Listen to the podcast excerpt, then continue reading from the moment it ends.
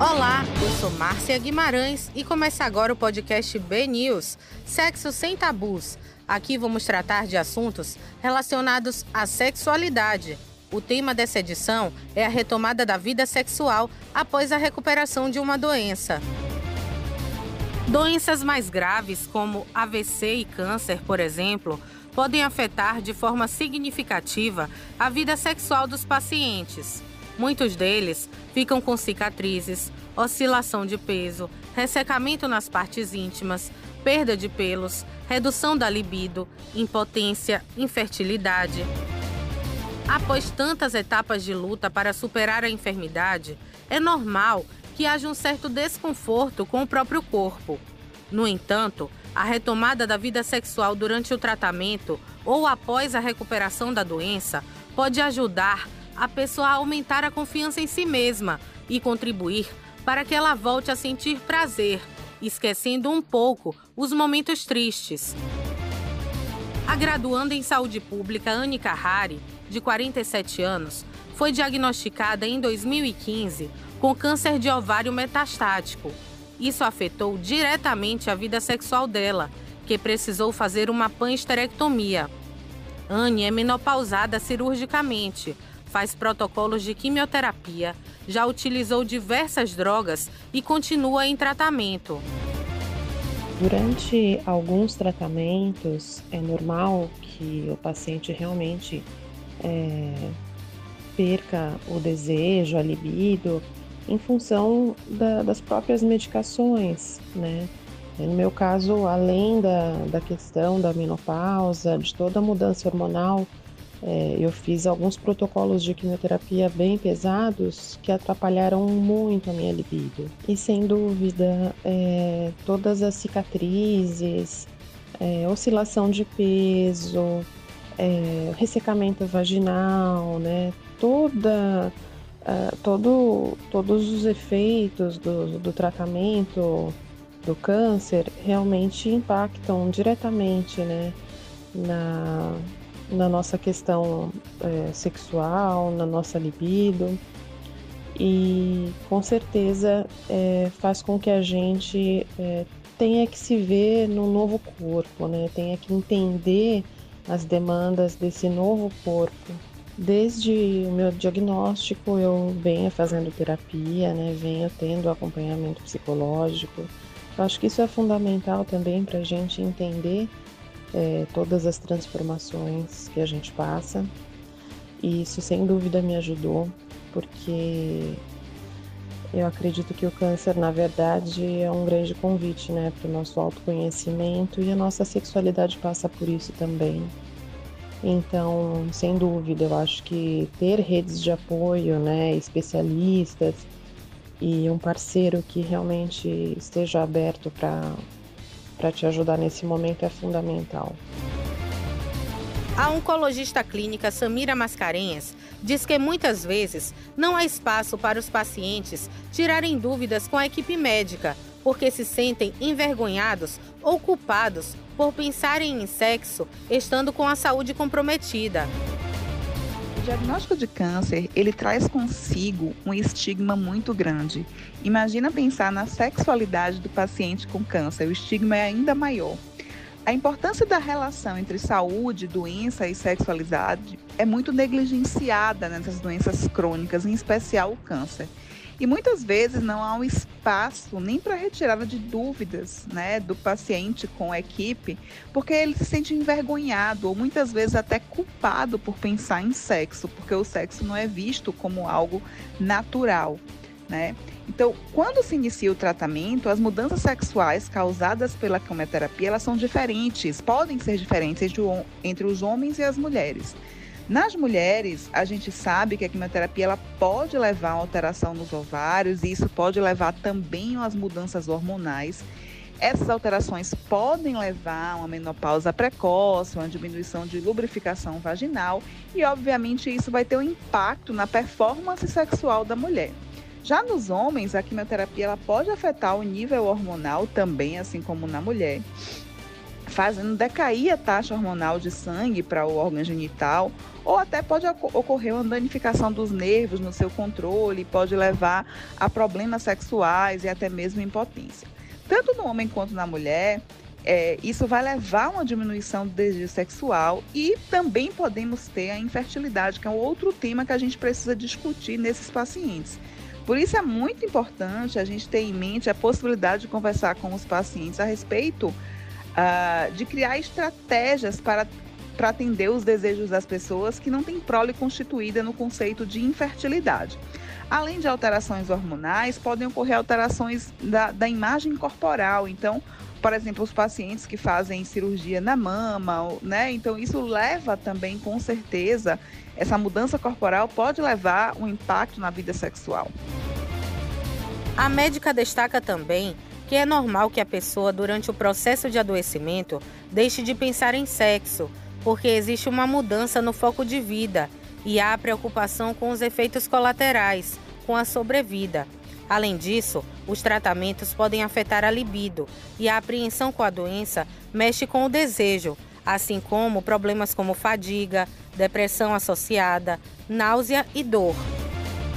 O parceiro ele tem um papel muito importante nesse processo, porque ele precisa respeitar o limite do outro, estar atento ao cansaço, aos sintomas, respeitar os limites. Nem sempre a pessoa está confortável ainda, mas esse processo de conforto ele vai acontecer à medida que você uh, mostra hum, dentro desse processo uma participação ativa. Ajudar no processo de melhorar a autoestima, ter um carinho especial, usar abusar dos momentos de bem-estar para demonstrar é, que a pessoa se sinta muito especial.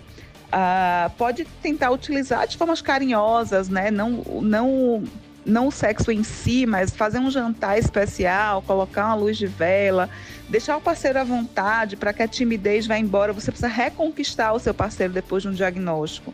E programar. Uh, é sempre bom conversar, né? Eu sempre recomendo para os pacientes que é muito importante falar sobre as dificuldades para que você possa realmente lidar com isso de uma forma melhor. O especialista em fadiga oncológica Isaac Wellness, de 32 anos, descobriu um coriocarcinoma de testículo aos 19 anos e passou por um processo bastante desafiador durante a doença. Para um jovem de 19 anos, sem dúvida, foi um trauma, né? A princípio, percebi um carocinho grudado ali no ovo, não, sentia dor, não incomodava nada, já estava na, na faculdade, trabalhava normalmente, treinava, fazia musculação, praticava esportes, andava de bicicleta, jogava bola, tudo normalmente. E de repente percebi esse carocinho no testículo e fui procurar essa ajuda médica e tal. E aí precisei fazer a retirada do testículo. Então, desde esse princípio aí já já pensei logo, né? Falei com o médico e agora como é que vai ser esse processo? Eu vou ficar broxa, não vou ter mais ereção, mas a gente tá aqui para quebrar, quebrar né, esses tabus e nada disso foi afetado. É lógico que eu pensei de alguma forma, né, como é que seria, passa o medão ainda, na flor da idade, o jovem sempre querendo ali conquistar e tudo mais, mas o médico me tranquilizou bastante com relação a esses processos. Eu precisei fazer também quimioterapia, e aí, sem dúvida, em determinado, em determinado momento do tratamento, mexe muito com os hormônios, a parte sistêmica, eu não mais tinha, eu não, não tinha mais aquele tesão, aquela ereção e tal. E eu falei, doutor, eu lembro que até hoje, né? Eu chorei desesperadamente e ainda não entendi o que estava acontecendo. Mas eu conversei com o médico, ele, não, fique tranquilo, isso aí faz parte, é um momento, assim que a quimioterapia passar mais esse efeito, isso aí volta ao normal, vai melhorar.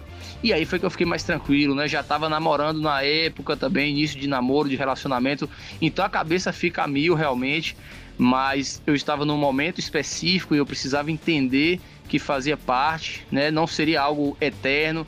E aí que entra também a questão do diálogo, conversar tanto com o parceiro, a parceira, você tá ali também sendo bem informado com o seu médico, para você manter a calma e saber de fato o que, que está acontecendo. Ele conta que o emocional ficou bastante abalado ao não se reconhecer no espelho. Tratar um câncer não é fácil, realmente. Isso afeta muito o nosso corpo, você perde massa muscular, é, olha no espelho, às vezes você não se reconhece, tá ali carequinha, né? Perde cílios, sobrancelhas, às vezes você se sente desconfigurado, não era aquela imagem que estava acostumado a ver durante anos, e isso mexe sim no seu emocional, que pode afetar diretamente sua autoestima. Então, mais do que nunca, você precisa de informações seguras, você precisa entender dos processos do tratamento, para você resgatar essa autoconfiança, para você entender que você é muito mais além do que um desejo sexual, do que um relacionamento sexual. Isso faz parte do processo. E quando você entende cada passo, aí sim o jogo começa a mudar, porque você já está mais é, empoderado né, com relação ao, tratamento, você está mais firme quem é você. Isso faz a diferença para você preservar a sua, os seus relacionamentos. O diálogo ele é fundamental é, nesse processo de adoecimento, e tanto com a equipe de saúde, tanto com o seu namorado, a sua namorada. E é um momento de crescimento e é a vida real. Então, quando flui essa comunicação, vocês praticamente né, e automaticamente conseguem descobrir novos caminhos. É, por que não conhecer outras áreas? Por que não insistir naquilo que gostava? Buscar ajuda para retomar se de repente tiver alguma disfunção. Eu passei por cirurgias também, eu tive metástase nos pulmões, no abdômen.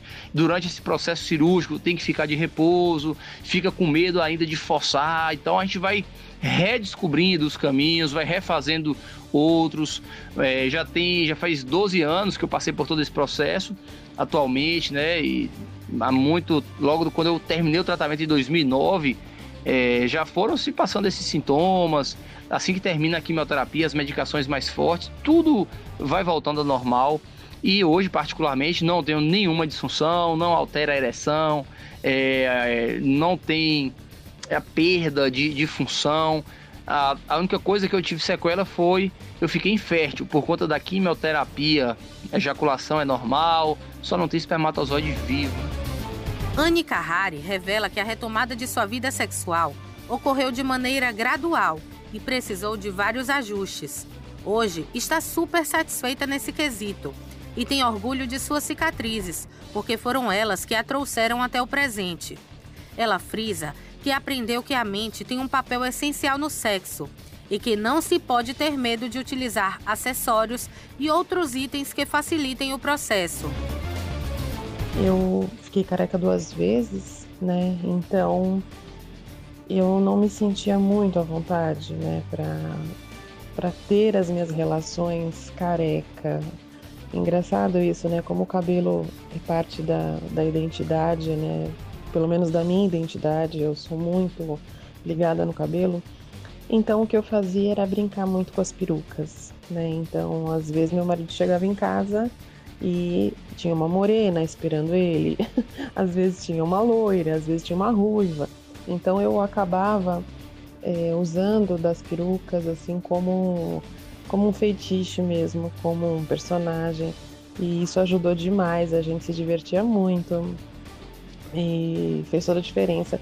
Acho que tem muito a ver com a questão da autoestima, né? Quando a mulher se sente mais bonita, mais empoderada, ela consegue é, se valorizar e aproveitar a sua vida sexual da melhor maneira possível. E o mais interessante é que eu sou uma paciente metastática, então continuo em tratamento, mas mesmo assim eu nunca é, deixei de lado ou nunca achei que, que por ser menopausada, isso é, seria um impedimento para que eu tivesse uma vida sexual saudável. Eu acho que isso é um grande tabu, né, que a gente precisa quebrar. E, e o conhecimento do próprio corpo, o se tocar e o se amar é que faz toda a diferença, né? Independente da fase da vida que você esteja, eu acho que é isso, é ter orgulho de quem a gente é, se amar e se a gente achar alguém para compartilhar tudo isso, é maravilhoso. A oncologista clínica Samira Mascarenhas cita que durante o tratamento do câncer é preciso reforçar os cuidados para evitar doenças sexualmente transmissíveis. Durante o tratamento do câncer, é possível manter uma vida sexual saudável, devendo ter em mente que é possível engravidar, é necessário discutir com o, com, com seu médico métodos contraceptivos e, se a paciente deseja engravidar, escolher o melhor momento. Além disso, é sempre bom lembrar que todo o processo uh, para evitar doença sexualmente transmissível ele precisa ser reforçado também. Você pode acompanhar o podcast B News, Sexo Sem Tabus, nas principais plataformas de streaming. Eu vou ficando por aqui, um abraço e até o próximo episódio.